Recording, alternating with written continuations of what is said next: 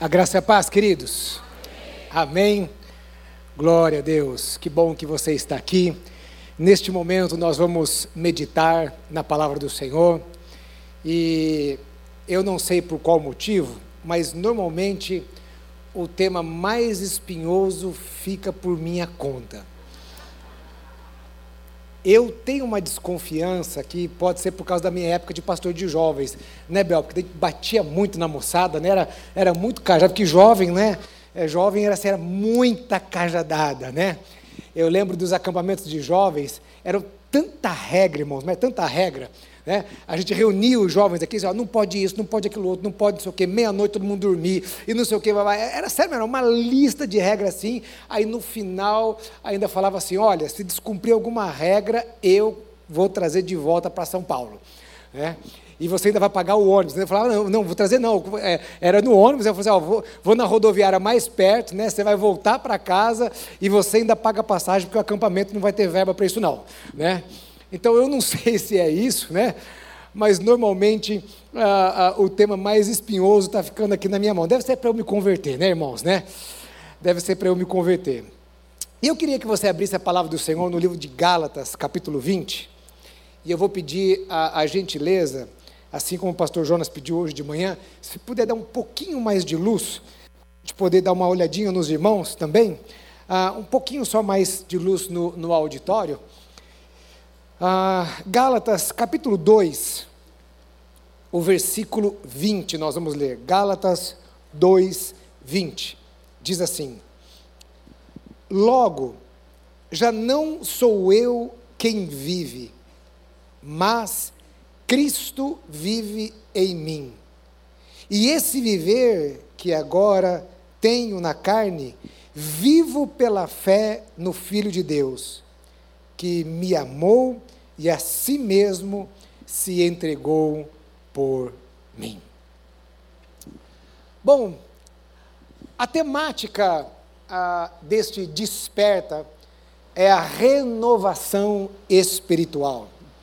Eu nasci na nossa denominação e eu me lembro dos nossos congressos de renovação espiritual. Era um tempo de busca que a igreja separava para buscar ao Senhor, para buscar avivamento, para buscar o enchimento do Espírito Santo. Então, este tema de renovação espiritual, ele está ligado a avivamento. Renovação espiritual é, tem esta conotação de renovar, fazer algo novo. Sabe quando você tem um tênis lá na sua casa, aquele tênis já está meio batidinho, né? E aí você fala assim, puxa, eu preciso dar uma renovada nesse tênis aqui, né? Então você vai, dá uma, uma lavada, né, uma caprichada, e você busca, você busca dar uma renovada ali na, na, naquele tênis que está meio surradinho, né? Ah, Deus, ele renova, mas ele não renova como a gente renova o tênis ali, tá? É, Deus, ele, ele faz novo mesmo, né? Ele renova todas as coisas. Então, é, é, é, é a, a, renovação espiritual tem esse, essa conotação de fazer algo novo, algo que talvez esteja meio velho. E o termo que normalmente o pastor Enéas usava muito nas suas mensagens, na sua pregação, não era avivamento, mas ele falava de reavivamento, né? E reavivamento tem a ver com algo que um dia já teve vida e agora está sem vida. E sabe,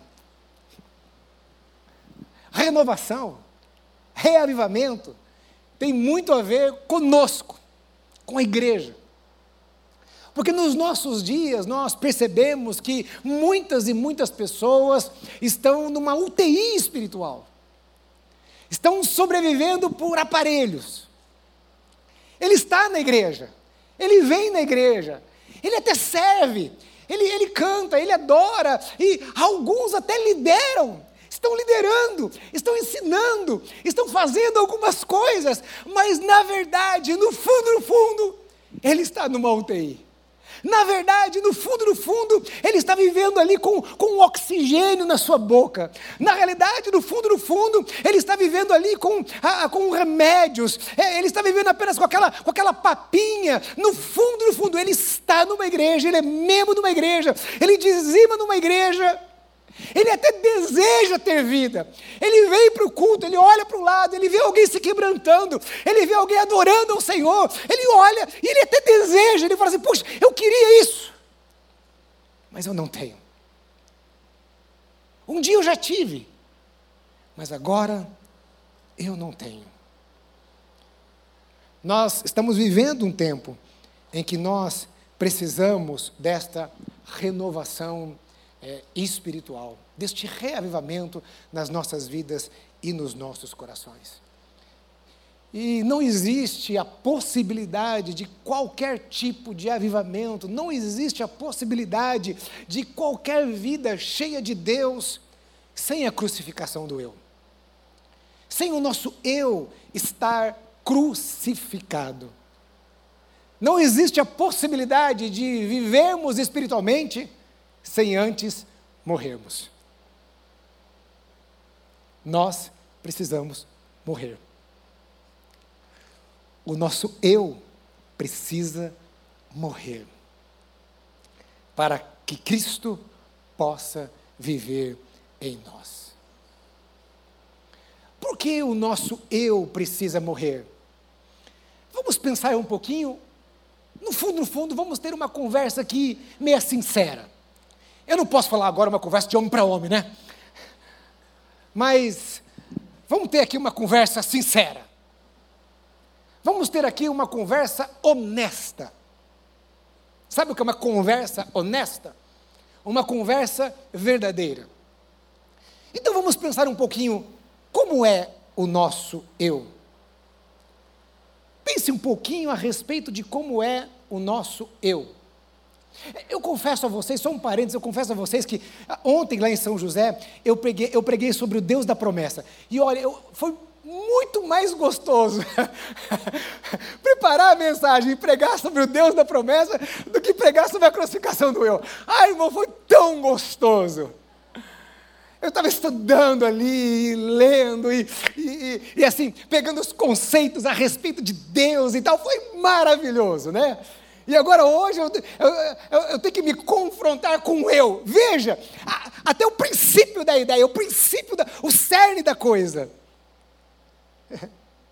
Ontem nós estávamos ali, né, falando a respeito de Deus, é, é muito mais gostoso. Agora eu tenho que confrontar com o meu eu.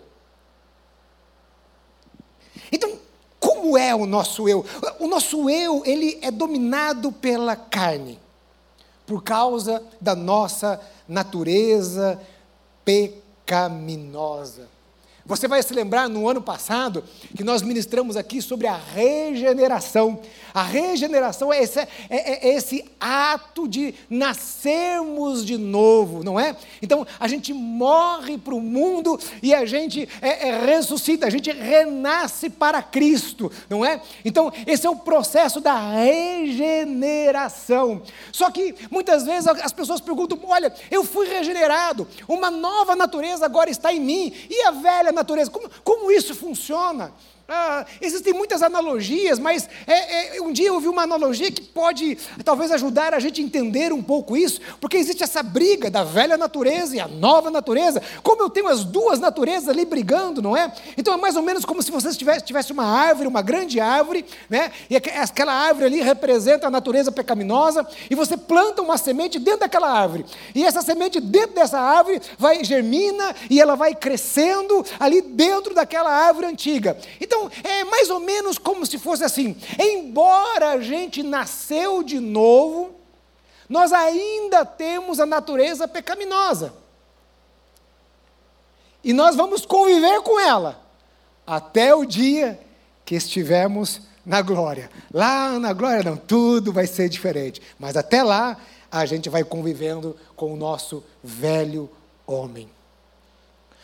O eu está relacionado às nossas vontades carnais. O eu, ele é egoísta. pastor Rafael estava falando aqui dos desafios da nova geração. E por falar na nova geração, uma das marcas, não somente da nova da geração, mas desta geração, é o egoísmo. Esta geração hedonista, esta geração narcisista.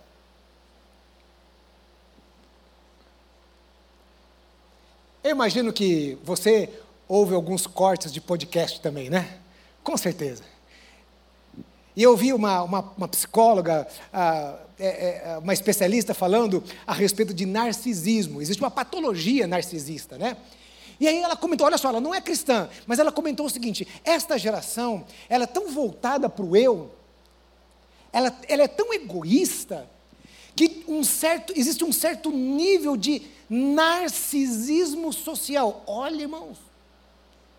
Ela falou, não é uma patologia, mas é um, um certo narcisismo coletivo. Eu sei que ninguém aqui nunca já postou nas suas redes sociais, né? São só outras pessoas, mas de vez em quando eu vejo, uma, eu vejo uma postagem assim: ah, não, eu estou aprendendo a me amar. Eu estou aprendendo a me valorizar. Eu me amo.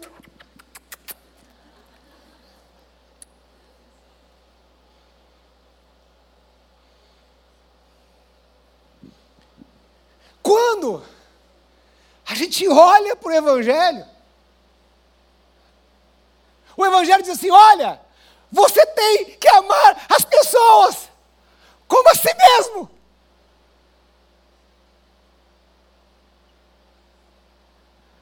Ou seja, você não é egoísta.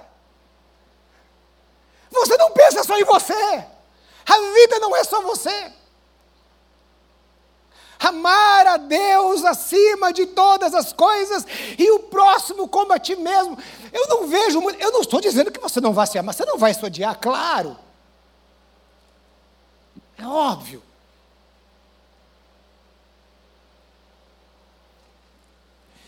Veja algumas incoerências, por exemplo, desta geração a, a, geração mais nova, ela, ela se coloca assim, existe uma necessidade, no mercado de trabalho, né, quando se fala de mercado de trabalho, a nova geração, é, é, é, é a, o pessoal do RH, eles, eles dizem que é uma geração muito ligada, por exemplo, à, cultura da empresa, então a empresa, se ela tem uma cultura social, não é? Se ela tem uma cultura de, de fazer o bem e tal, então os, os jovens são mais engajados, né, nessas, nessas empresas, ele, ele tem essa necessidade verdade, mas eu fico pensando, eu não vejo os jovens fazendo filas nas ONGs para servirem.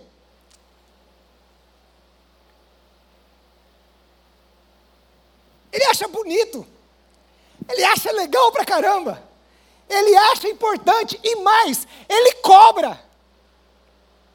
Mas muitas vezes ele não faz.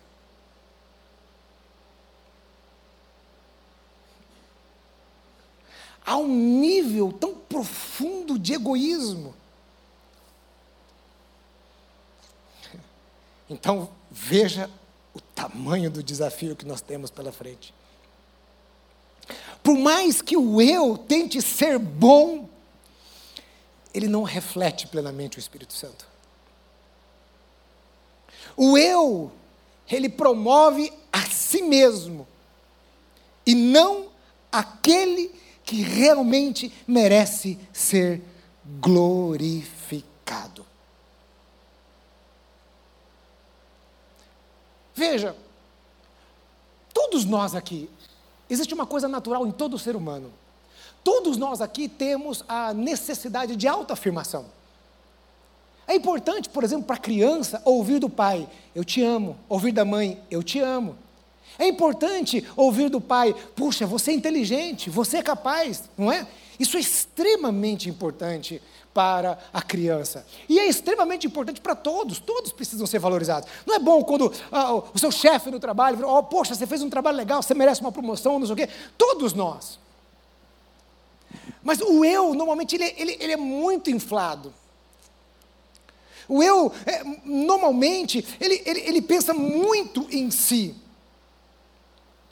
E não é difícil, não é difícil o eu ter a tentação de dividir a glória com Deus. Aqueles que lideram são tentados o tempo todo. Se não tiver realmente crucificado, ele tem a tendência de dizer assim: nossa, que vontade de descer do púlpito e as pessoas falam assim: que mensagem boa. Isso é bom mesmo, hein? Olha como Deus te usou. É até bonito, Deus, né? Mas olha como Deus te usou. Todos são tentados. Todos.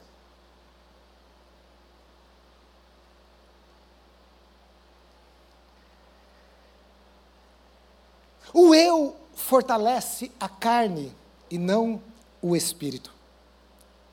Então, como falamos, normalmente por causa da natureza pecaminosa, a natureza, por causa do pecado lá do primeiro Adão, e o pecado está na humanidade, e temos essa natureza, o eu, ele tem a tendência de nos levar para aquilo que é carnal.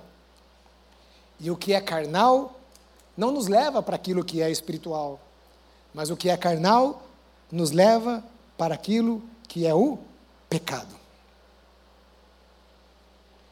Então o eu, por causa da natureza pecaminosa, ele tem a tendência de nos levarmos, de nos empurrarmos para a carne, para o pecado. E o que o pecado faz conosco? Ah, nós sabemos muito bem os problemas relacionados ao pecado. A Bíblia diz que o salário do pecado é a morte, o pecado gera morte. Você sabe muito bem, você já ouviu muitas vezes, você já ouviu vários pastores falando a morte física e a morte espiritual. E o, o pecado é um dilema. O pecado realmente é um grande problema. O pecado, ele, ele tira do homem as coisas que Deus deu. Sabe, eu sempre penso naquele filho pródigo. Já preguei muitas vezes sobre o filho pródigo. Já preguei aqui, a, a, a, não provavelmente nesse horário, em outros horários, mas sobre o filho pródigo. A história daquele, daquele, daquele jovem, não é? Alguém que tinha tudo. Tinha um pai muito rico. E ele, ele perdeu tudo aquilo que o Pai deu a ele. Quanta gente está perdendo aquilo que o Pai deu? Está perdendo a sua família, está perdendo o seu ministério, está perdendo a unção que um dia Deus deu, está desperdiçando. A palavra do Senhor diz que ele desperdiçou dissolutamente tudo aquilo que o Pai deu. Quantos estão desperdiçando dons, ministérios, coisas maravilhosas que Deus deu? O pecado mata, o pecado diminui, o pecado gera vazio, tristeza.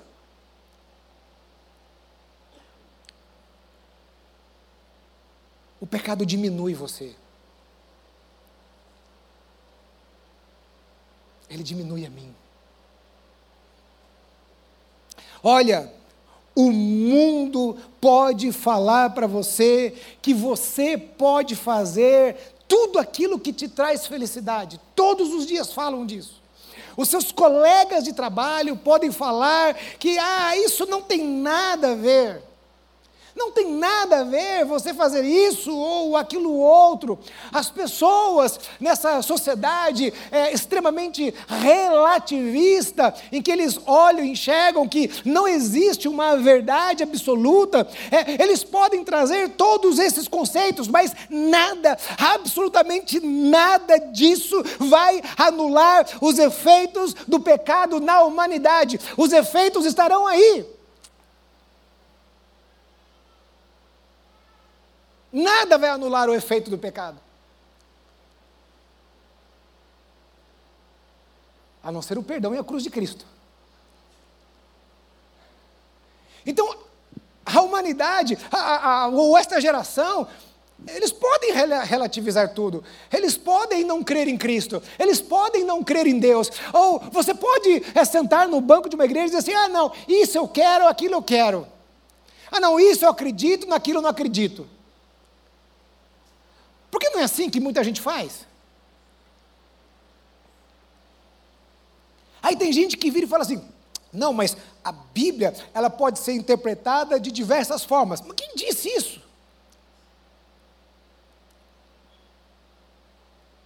Quem disse? Até porque existe um estudo chamado hermenêutica, né? Os advogados têm noção de hermenêutica, os teólogos têm que ter noção de hermenêutica. Existe uma hermenêutica, existe uma, uma, uma regra, uma ciência para você estudar a Bíblia. E quando se trata de Bíblia, você então tem a chamada exegese, você vai lá para o grego, o hebraico, né, o aramaico, ou seja, você não interpreta a Bíblia ao seu bel prazer. Você não pega a, a, a Bíblia e você adapta a esses tempos. Existe uma interpretação. Então você pode não crer na Bíblia, mas isso não vai mudar os efeitos dos princípios espirituais. Isso não muda as leis espirituais. Então, o nosso eu precisa morrer para que o espírito seja avivado. Ok, pastor Ivener, muito legal. Estou entendendo aí, começando a entender. Como eu vou crucificar o meu eu? Como eu posso crucificar o meu eu? Irmãos, crucificar o eu é um grande desafio. Ai, ai, ai. Crucificar o eu é um negócio extremamente difícil. Porque crucificar o eu significa mexer em coisas difíceis de nós lidarmos com elas. Crucificar o eu significa mexer com coisas muito delicadas, com coisas muito difíceis para nós. É um grande desafio. Vamos ver alguns desafios a respeito da crucificação do eu. Um dos desafios é o nosso próprio orgulho. E orgulho, irmão, é um negócio assim muito difícil. Porque orgulho, normalmente, não é aquela coisa que está estampada ali. Eu sou orgulhoso. Mas normalmente você diz assim: eu me orgulho da minha humildade.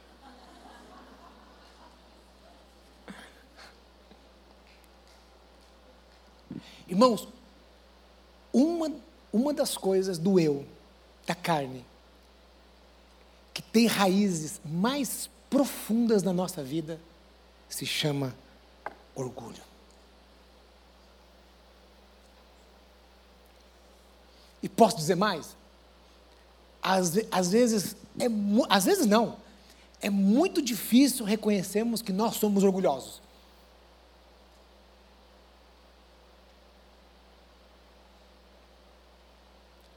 Às vezes a gente faz uma queda de braço com a gente mesmo, com as pessoas, com o nosso interior, com Deus, com todo mundo. É uma queda de braço, está Deus e o mundo ali atrás.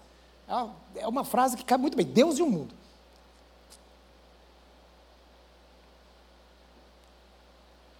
Está Deus e o mundo ali atrás, do outro lado e você aqui. Aí então você pensa assim, mas pastor Iverner, como é que Deus está do outro lado e ainda você consegue, e ainda quem está desse lado de cá pode vencer? É claro. Porque Deus só vai trabalhar onde há quebrantamento, onde há reconhecimento de pecado. E o orgulho ele impede de reconhecer o pecado, porque uma das características do orgulho é não reconhecermos os nossos erros.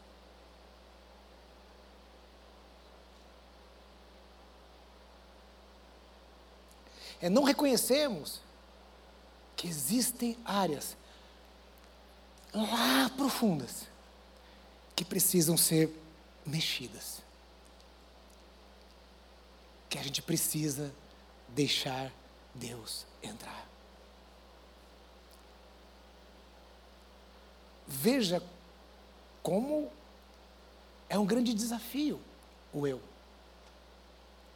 Porque às vezes a gente está na igreja e a gente deixa Deus entrar em várias, Deus entra na sala, Deus entra na cozinha, ah, Deus entra no quarto, Deus entra em vários lugares, mas de repente tem um sótão lá. Não, Deus, aqui não. Ah, não tem por. Esse canto da casa, não precisa. Deixa para lá. Dá para conviver com, com, com isso aqui. Não tem problema não. O orgulho, ele não aceita ajuda. Ele morre com aquele negócio. Ele vive a vida inteira. Ele vegeta a vida inteira. Mas ele morre com aquele negócio. Ele não aceita ajuda. O orgulho, ele é soberbo. No orgulho, ele carrega a arrogância.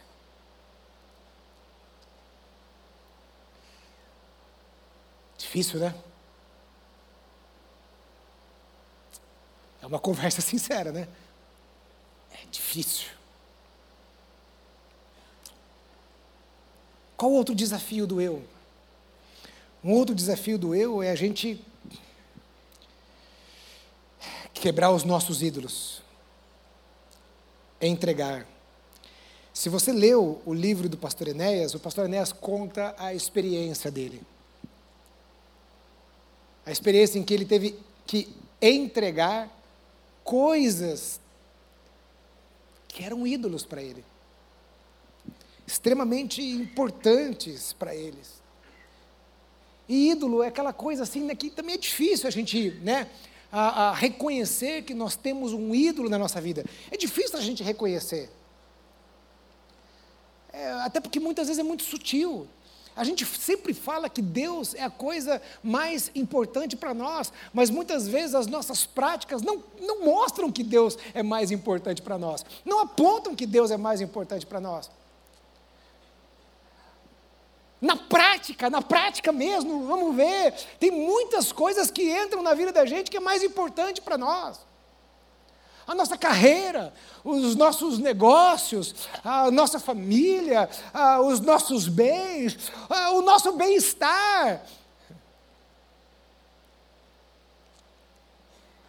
As nossas viagens, a casa da praia, tanta coisa.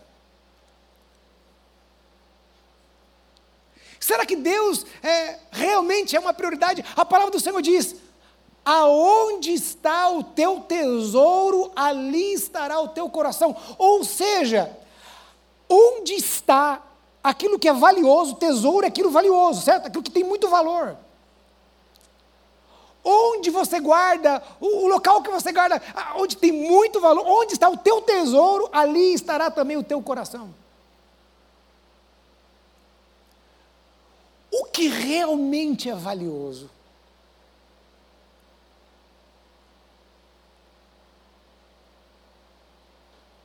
mas não apenas filosoficamente, mas na prática, no dia a dia. Porque a gente fala que Deus é importante, mas a gente nem conversa com Deus. É como aquele marido que fala assim: ah, esposa, eu te amo. Ah, você é a coisa mais importante para mim. Mas na prática. Ele não se lembra nem no, no dia do casamento.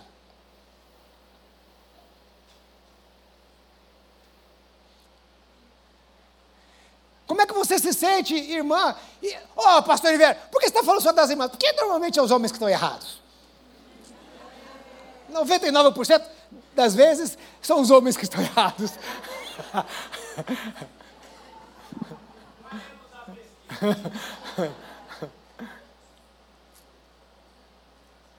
Você quer um marido que fala, mas na hora da prática não tem nada a ver com aquilo que ele fala? Será que não é assim que a gente faz com Deus? Não é assim que a gente faz com o nosso tempo em relação a Deus? Porque muitas vezes as pessoas eles só se alimentam no domingo. E ó, e não é todo domingo não, porque Todo domingo na igreja também dá muito trabalho. É religiosidade. Não estou dizendo que você é obrigado a vir todo domingo, né? Mas. Então, a cada 15 dias, você se alimenta de alguma coisa. Ah, e às vezes um, uma musiquinha no carro, alguma coisa. Ou às vezes lá um pastorzinho da. O pastorzinho não, calma. Eu não sei se eu falo. Mas alguém ali prega daquela mensagem, aquela, aquela teologia triunfalista, aquela teologia do coach, para dar aquele afago no coração, porque você é muito legal. E você merece.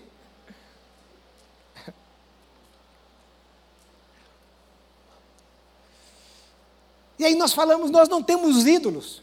Ah, não, nós não somos idólatras. Deus me tirou da idolatria. Eram lá os, os cristãos católicos que eram idólatras, porque eles tinham lá uma imagem dentro de casa. Quando a gente idolatra tanta coisa, porque Deus não é prioridade.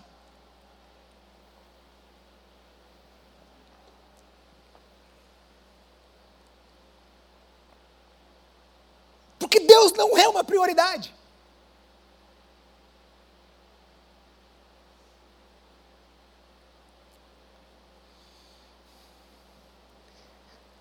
E aí, já pegando esse gancho, o outro desafio, senão vou ficar aqui até emendado no culto do pastor Robério, as nossas vontades. Outra coisa difícil de anular é anular a nossa própria vontade. Mesmo a Bíblia falando que a vontade de Deus, ela é boa, ela é perfeita e ela é agradável. Mas é difícil anular a nossa vontade. A nossa carne grita. A nossa vontade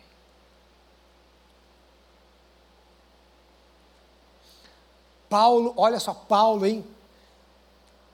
Não estou falando de qualquer um, não, hein? Paulo, o apóstolo Paulo. Ele dizia assim: o bem que eu quero fazer, isso eu não faço. E o mal que eu não quero fazer, isso eu faço.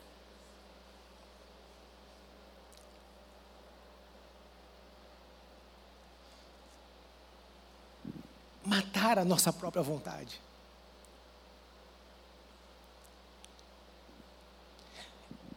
Esta, os tempos que nós vivemos, a gente precisa saber, eu, no, no nosso grupo de discipulado, no meu grupo de discipulado com os, com, com os pastores das igrejas filhas, essa semana, é, a gente conversou um pouquinho sobre o tempo e discernir os tempos. E eu disse assim: olha, para nós é muito importante, nós como líderes, discernirmos o tempo que nós estamos vivendo. Nós precisamos olhar para os tempos que nós estamos vivendo. E, e, nos tempos que nós estamos vivendo, a gente aprende. É, é, forte a propaganda, irmãos. Não, você não tem que se anular. Você não tem que não sei o quê. É claro que existem alguns contextos que faz sentido, correto? Ok? Existem alguns contextos específicos que realmente fazem sentido. Só que é uma mensagem que cresce. Agora, também cá entre nós, quando Jesus estava ali falando o sermão da montanha, ele também estava indo contra a cultura daquela época. Estava indo ali contra os valores daquela época. Ó, oh, se alguém fizer alguma coisa para você, se alguém te der um tapa numa face, dá outra. Era uma, né? Eles viviam debaixo da, da, da lei de Italião. Então, aquilo não fazia o menor sentido, era contra a cultura.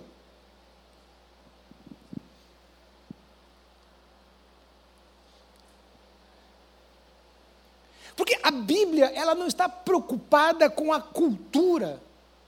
Porque a Bíblia não é da cultura dessa terra. A Bíblia é da cultura dos céus. Então vou dizer uma coisa para você, por mais que não seja popular, Sim, nós temos que anular o nosso eu para vivermos Cristo. Nós temos que anular a nossa vontade para viver a vontade de Cristo. Não é para viver a vontade das pessoas, mas para vivermos a vontade de Cristo. Não é para você viver a vontade do pastor, mas é para viver a vontade de Cristo. Não é para viver a vontade da igreja, mas é para viver a vontade de Cristo, daquilo que está na Sua palavra, daquilo que o Senhor deixou para nós.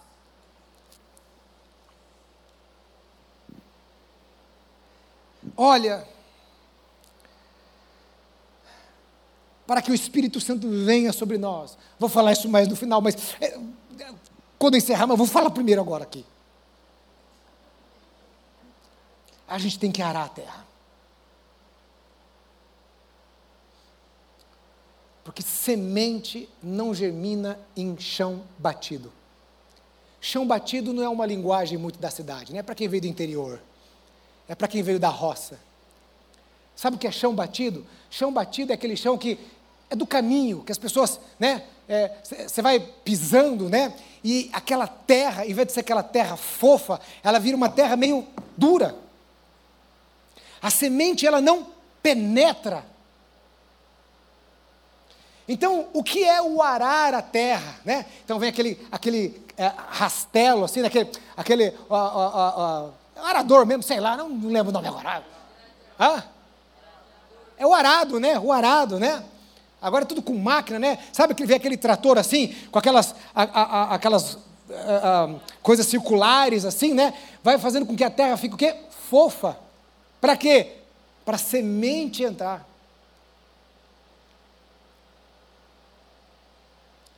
Sem uma terra fofa, a semente não entra no coração.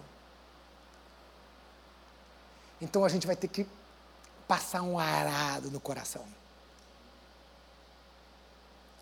Para que a semente possa entrar ali, germinar e dar frutos. O Espírito Santo não virá sem a crucificação do eu. Porque não há espaço. Deus não coabita com o pecado. Deus não coabita com a carne. Por isso que o eu precisa morrer. Agora eu quero ir para o último ponto. Para dizer algo. Eu não sei que tipo de expectativa você tem quando você vem a uma, a uma convocação como essa. Então, você ouviu nas nossas redes sociais, você ouviu nos cultos, a gente dizendo assim: olha, vai ter um desperta, vamos lá, né? Vamos buscar Deus, né? É, olha, o tema é né, sobre o Espírito Santo, vamos falar sobre renovação espiritual, é, o batismo Espírito Santo, glória a Deus, aleluia e tal. Eu não sei é, como é a sua expectativa. Muita gente até já coloca a expectativa lá embaixo. Você fala assim, Ih, de novo, né? Aí vai lá, aqueles irmãos, vai querer pôr a mão na minha cabeça, né? E vai não sei o quê. É, talvez você já tenha participado de movimentos de, de avivamento, né? Se decepcionou e tal. Ou quem sabe você com um coração puro, genuíno. Foi em eventos, foi em acampamento. E aí chegou lá, veio o pastor ungidão, cheio da unção de dons, e foi lá e orou por você, e você caiu no chão, e foi na unção do aviãozinho, aleluia, rodopiou e tal, e um monte de coisa aconteceu. Aí você saiu daquele lugar dizendo assim: agora vai. Agora vai. Mas de repente, na primeira semana estava tudo bem, você lia a Bíblia todo dia, você orava todo dia, você estava ali aos pés do Senhor. Na segunda semana, aí você, né, né, deu uma tutibiada, mas continuou firme ali, né? Na terceira semana, você já estava perdendo o gás. Na quarta semana, um mês, ai, você já estava se arrastando não conseguiu manter o ritmo. Então, eu tenho uma notícia maravilhosa, mas também bem difícil. crucificação do eu é um ato contínuo.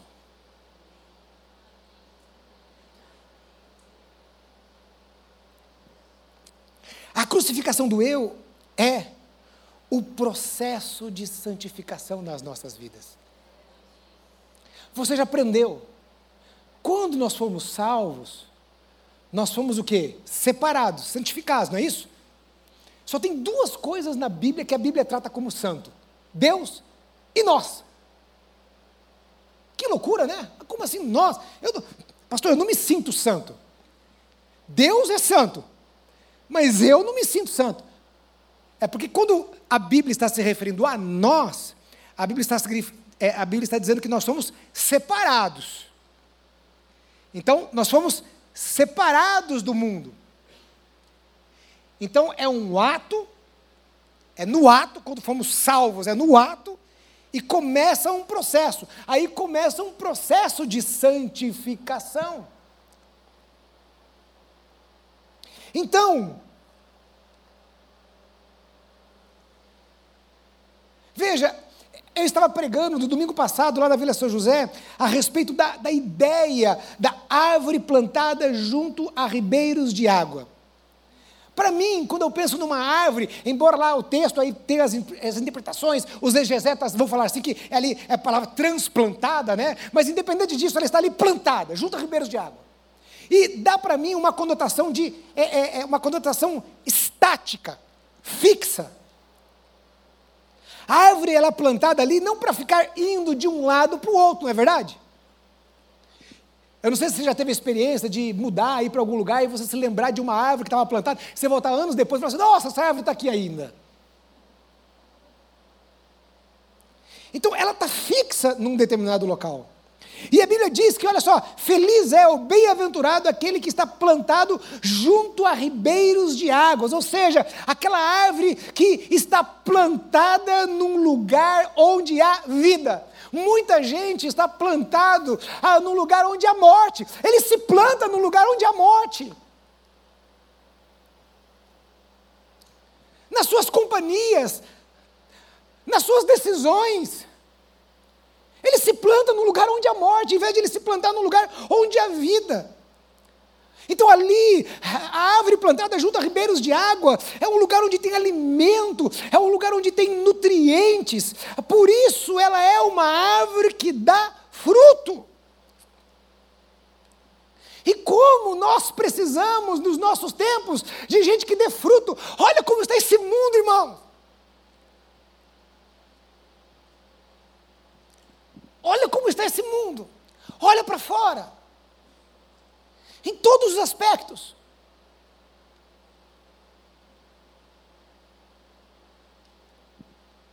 O mundo evolui em algumas áreas, mas a humanidade tá, tem dificuldade para realmente evoluir.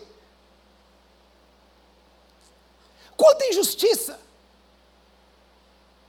Quanta coisa!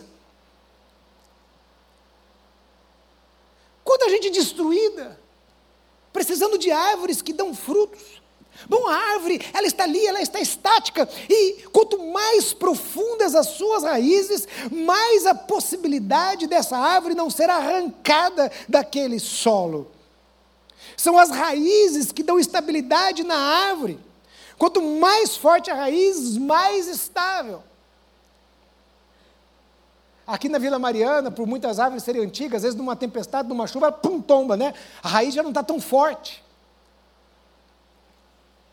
Então veja, vai acompanhando o raciocínio comigo aqui. Em João 15, a palavra do Senhor usa a analogia da videira. E é interessante que ali ah, existe o uso diversas vezes de frases como permanecer em mim. Ele fala: estando em mim, produzireis fruto. Ele diz: permanecei em mim e eu permanecerei em vocês. Ele diz: se vocês permanecerem em mim, as minhas palavras permanecerão em você. Ou seja, ele mostra a necessidade de termos que permanecer em Cristo. Certo? Permanecer. Ele mostra, então, que precisamos ser o quê? Constantes. Ou seja, irmão, se você não vir aqui nesses dias, não cair no chão, não cair na unção, sei lá o quê, se você não tiver nenhuma manifestação espiritual, mas se você sair daqui, decidir dizer o seguinte: quer saber de uma coisa? Eu vou me aproximar de Deus, eu vou ler a Bíblia, eu vou orar, eu vou buscar o Senhor, eu vou me aproximar de Deus, eu vou me alimentar mais de Deus do que das coisas dessa terra. Se você sair daqui com, esse, com, com essa mentalidade, oh irmão,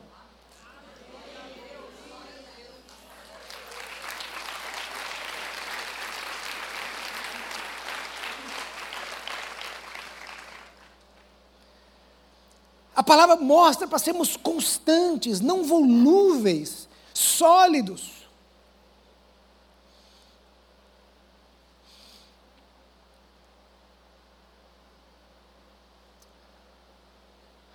Algum tempo atrás, ah, pouco depois da pandemia, por exemplo, eu preguei uma mensagem aqui sobre o discípulo e o consumidor cristão. O discípulo versus o consumidor cristão. Porque o que nós vemos nos nossos dias, as pessoas sendo consumidores. Consumidor tem uma relação de troca, discípulo tem uma relação profunda. Consumidor tem relação de interesse, discípulo tem relação de filiação. A motivação do consumidor é ser beneficiado, a motivação do discípulo é aprender com um mestre diferente, tem constância é constante.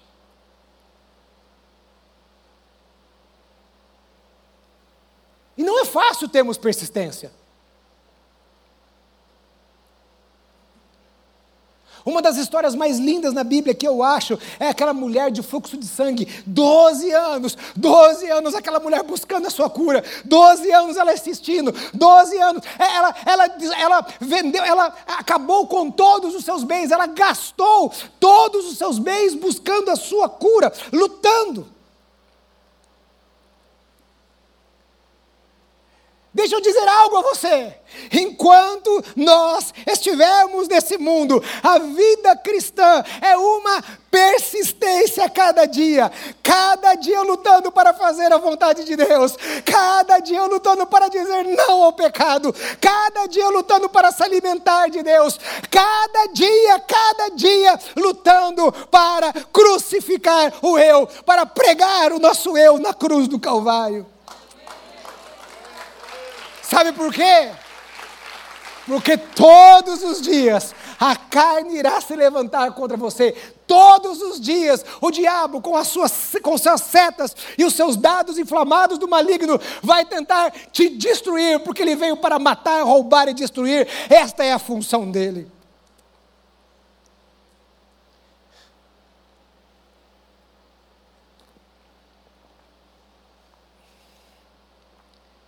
Assim será a nossa jornada aqui. Porque nós estamos nesse mundo e o mundo jaz no maligno. Mas eu quero dizer algo a você. Embora exista muita luta, Jesus prometeu o Consolador, o Paráclitos. E este Consolador, ele foi prometido porque ele estaria, ou ele está conosco, todos os dias. Todos os dias ele está conosco.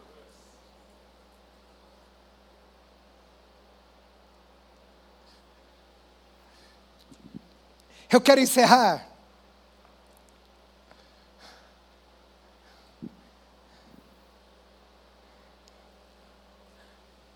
e dizer para você: por que, que vale a pena a gente crucificar o nosso eu?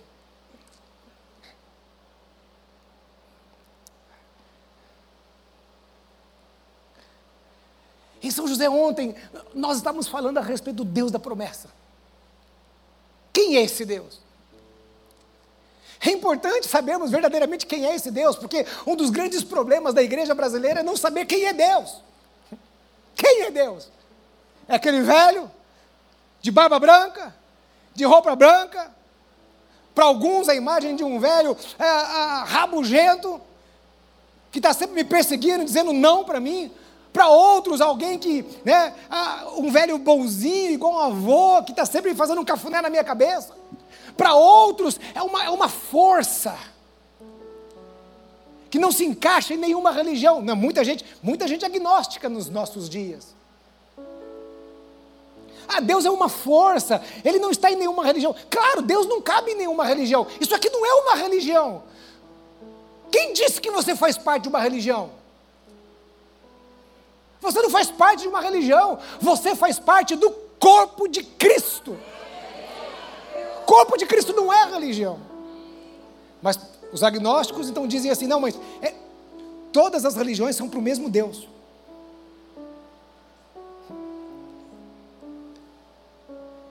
E as pessoas não sabem quem, quem é Deus.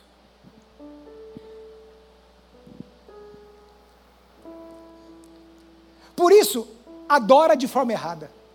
Como você vai adorar aquilo que você não conhece? Lembra da mulher samaritana? Vocês adoram, vocês adoram aquilo que vocês não conhecem. Como que nós vamos servir aquilo que nós não conhecemos?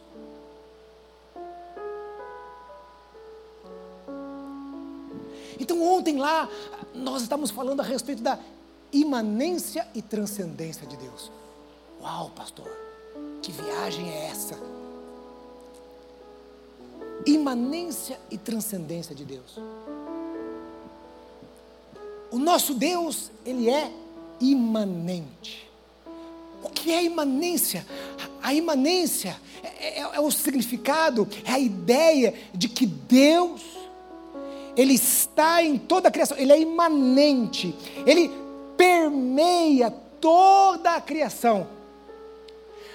Mas eu não estou falando de onipresença, o simples fato de ele estar presente em todos os lugares. A onisciência, ela vai além da onipresença, porque a, a, imanência, ela, ela tem o sentido de que Deus está presente e ao mesmo tempo Deus está agindo em toda a sua criação. Então, ou seja, veja que nesse auditório, com centenas de pessoas, Deus está agindo aqui, ali, ali, ali, ali, ali, conforme a necessidade. Ao mesmo tempo, Deus está falando com um aqui, Deus está falando com outro ali. Ao mesmo tempo, Deus está agindo lá na Vila São José, ao mesmo tempo Deus está agindo lá no Japão, ao mesmo tempo Deus está agindo em toda a terra, Deus age nos tempos, é Deus, é Deus age em tudo. Uau! Que loucura! Ao mesmo tempo, ele é transcendente, ou seja, ele transcende toda a criação, ele está acima de toda a criação. Então, ele é o Deus de perto imanente, Ele é o Deus de longe transcendente.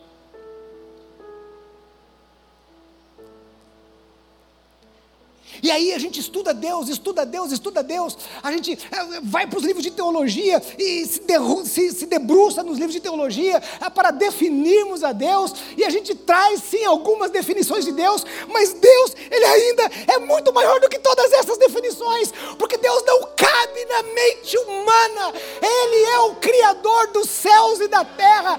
Deus, Ele é atemporal, Ele, ele é muito acima de tudo que nós podemos pensar e entender. E este Deus poderoso, este Deus grandioso, ele vem e diz assim: Eu quero encher você.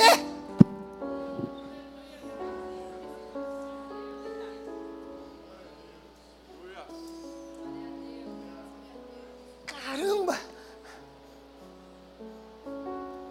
Eu quero encher você. Eu quero ensinar você. Eu quero que a minha presença esteja com você. Eu quero me derramar sobre você. Eu quero trazer vida a você.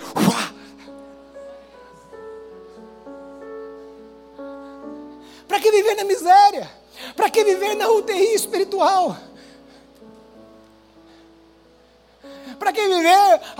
No balão de oxigênio?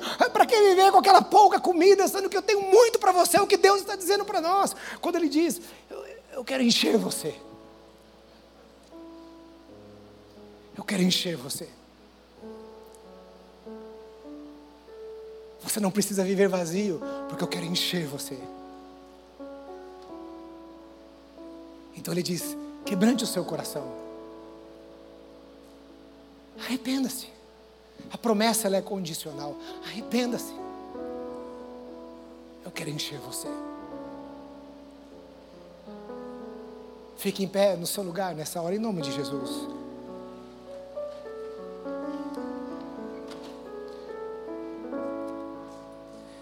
Nesta, nesta tarde,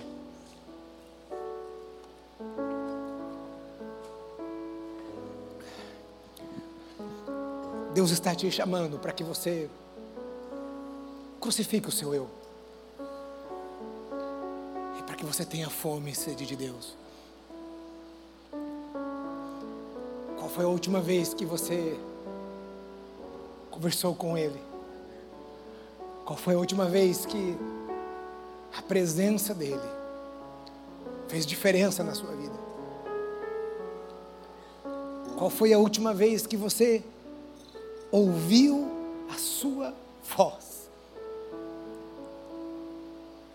Dentro do conceito da imanência, é o Deus de perto, que Ele, ele nos ouve, se inclina para nós. Ele é o Todo-Poderoso, está aqui, Ele é o Todo-Poderoso. Nós o tememos. Mas Ele também fala conosco. Ele se inclina para nós. Ele quer nos encher. Fecha os teus olhos nessa hora, em nome de Jesus. Fecha os teus olhos. Fecha os teus olhos. Fecha os teus olhos e, e ore ao Senhor. Fecha os teus olhos.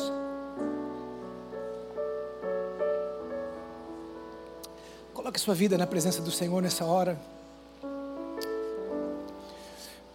O que o Espírito Santo falou no seu coração, o que o Espírito Santo de Deus está ministrando no seu coração o que o Espírito Santo de Deus está mexendo na sua vida nessa hora. Nós servimos a um Deus tão maravilhoso. Ele é o Criador de todas as coisas. De olhos fechados nessa hora, olhe para dentro de si e olhe todas as áreas, tudo aquilo que é necessário ser crucificado. Feche os teus olhos, ore ao Senhor nessa hora, ore ao Senhor. Ore ao Senhor em nome de Jesus.